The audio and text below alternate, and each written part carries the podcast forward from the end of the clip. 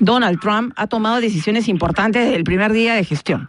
Y nos encontramos ya enlazados telefónicamente con nuestro colega Ramiro Escobar, internacionalista, docente en relaciones internacionales en la Universidad Antonio Ruiz de Montoya. Así que vamos a hacer una conexión vía WhatsApp. Muy buenos días, Ramiro Escobar. Gracias por esta comunicación. Eh, ¿Cómo te va, Gloria? Mucho saludarte.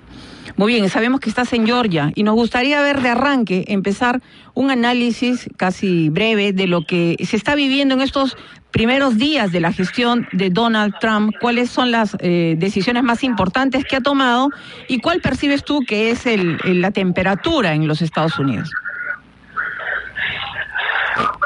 Bueno, la temperatura, el clima es variado, digamos, ¿no? Pero la temperatura política, a mi juicio, está caliente, ¿no?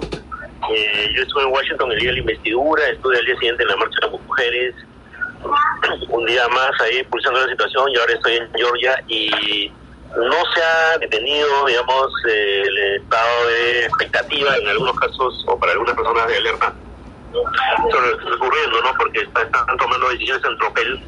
O sea, primero una investidura algo deslucida, con tumultos calle, con protestas fuertes, eh, con una gran marcha el día siguiente y ahora una serie de medidas en cascada que tienen que ver con lo que él prometió y con lo más controvertido de su menú, ¿no?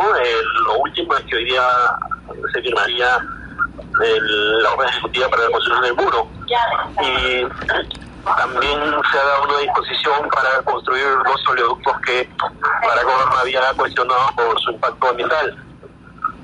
Luego también se ha dado una orden ejecutiva para que los estados tengan más facilidad de, regular eh, el programa de salud a la espera de que se dé una ley del Parlamento, ¿no?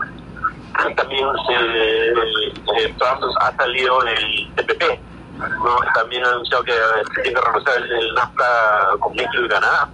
Digamos que, a ver, eh, a los políticos siempre se les se les este, objeta que, que no cumplen sus promesas. Eso no se puede decir de él, está cumpliendo sus promesas, pero el problema es que eh, sus promesas eh, consisten en llevar adelante una serie de propuestas que, desde mi punto de vista y, que comparto con otros colegas, pueden ser problemáticas para Estados Unidos y para el mundo. Ahora bien, Ramiro, eh, de las decisiones que ha tomado el presidente Donald Trump, ¿cuáles son las que tú consideras que van a tener mayor implicancia en la relación con nuestro país? Mira, eh, la, la decisión de construir el muro, a pesar de que afecta eh, eh, solamente a México o aparentemente solo a México, eh, entonces, pero a pesar de todo, digamos, es algo que va a causar mucho malestar en América Latina. ¿no? Cualquiera de nosotros, como latinoamericanos, se va a sentir herido por una decisión de este tipo. Vamos a ver qué dice la orden ejecutiva. De pronto es, es un poco matizada, de pronto no es tan radical como se había anunciado, pero de todas maneras el hecho de eh, ir en esa lógica es algo bastante mm, controvertido e hiriente, diría yo. Lo otro es el esta, hay una cuestión que no he mencionado, Gloria, pero de repente sustancial, ¿no? Ya no hay ninguna parte de la página web de la Casa Blanca en español. ¿no? Incluso el gobierno español se ha quejado, entonces eso también es como este, insultante, ¿no? No me interesa el español, no me interesan las minorías, ¿no? Entonces, eh, esas cosas que pueden parecer simbólicas, como quitar el idioma, creo que causan un gran impacto, ¿no? El muro va a causar un impacto en México, eh, salir del TPP también va a causar un impacto en los otros países, puede de alguna manera, si se encuentra algún camino alternativo, fortalecer rutas comerciales de otro tipo, ¿no? Podemos decir que Perú no está directamente afectado, pero el impacto le va a llegar, el tumbo le va a llegar. Es imposible que no llegue. Nos, nos va a a nivel simbólico con cuestiones como el muro, a nivel eh, y el idioma y a nivel económico, porque si se empieza a desarrollar todo y se eh, altera el circuito de comercio internacional, evidentemente, eh, dependiendo de lo que pase, nosotros vamos a ver afectados o favorecidos, pero afectados de todas maneras en alguna medida. Eh, ah, tomó el primer día de su gobierno, eh, Donald Trump firmó también una, una decisión para que se recorten los dineros a las organizaciones no gubernamentales que apoyan internacionalmente el aborto. ¿Tú crees que eso pueda tener algún impacto directamente en nuestro país? Mira, esa es una campaña que vienen desarrollando hace tiempo organizaciones acá llamadas pro-choice, eh, que son contrarias a la desregulación o despenalización del aborto. No es una autorización, ¿no? es una despenalización. Entonces, él sintoniza con esas propuestas digamos que no es lo más eh, dramático, pero nuevamente sí va a afectar una parte de la población, programas de salud de vida, programas y organizaciones que trabajan en nuestra zona.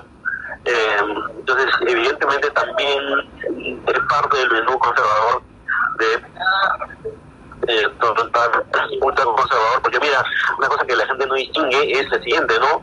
Cuando este tema entra en debate, no, no se está diciendo que se va a promover el aborto, como alguna gente cree, sino se va a despenalizar, se va a regular de otro modo las maneras en que está autorizado, porque en, nuestro propio país está autorizado en ciertos casos.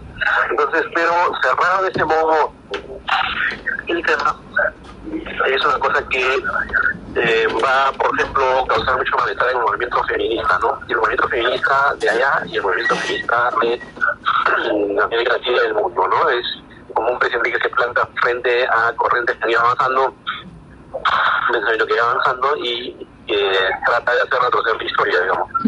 Ramiro, desde nuestro país vemos, claro, el tema casi distante, el tema de Donald Trump en cierta medida, porque ahora la noticia está centrada desde algún tiempo en el tema de eh, los sobornos pagados por Odebrecht, por otras empresas, todo el tema de corrupción. Y este, este, este, este, este caso, ¿cómo es visto en la prensa norteamericana?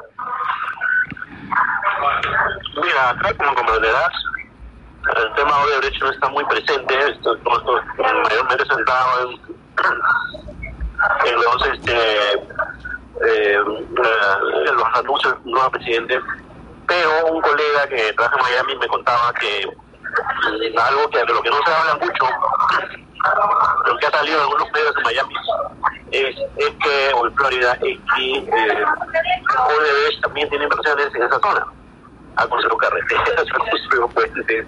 Y bueno, tú sabes cómo es el modo de comportarse de Odebrecht, ¿no?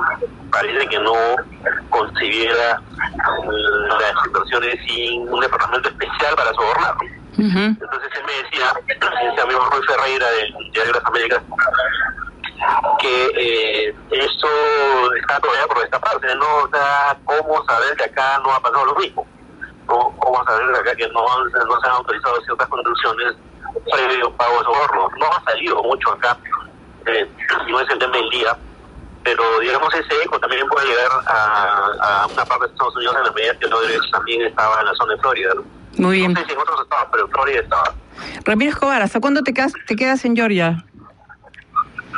Hoy día estoy en camino a Lima, mi querida Gloria, para encontrarme con todo el tumulto de Odebrecht y de la, de la, la, situación generada por las inundaciones y los mal llamados desastres naturales, porque son desastres sociales que no se aguantan bien porque no crear las dinámicas de la naturaleza. Bueno, por ahí si te encuentras... Ramiro, y si te encuentras por ahí con el ex viceministro de Comunicaciones Cuba Hidalgo, avísale que aquí la justicia lo está requiriendo, de urgencia. Ha, huido para Estados Unidos, ¿no? El 24 de diciembre del año pasado, después de que se conoció la información proveniente del Departamento de Justicia de los Estados Unidos y todo lo confirmando que Odebrecht pagó sobornos en nuestro país, se fue del país. Gracias, Ramiro Escobar. Bueno, se sabe que, que viajó a los Estados Unidos, no se sabe si permanece todavía allá. Pero no se sabe qué estaba tampoco. No se sabe, pero ahí... ¿Tienes chamba? ¿Tienes chamba, Ramiro Escobar? Por ahí te lo encuentras. Un fuerte abrazo. Un fuerte abrazo, que estés muy bien. 10 de la mañana con 16 minutos. Ha sido Ramiro Escobar, docente de Relaciones Internacionales en la Universidad Antonio Ruiz de Montoya, periodista internacionalista. 10 y 16. Vamos a una pausa y regresamos en Agenda Central.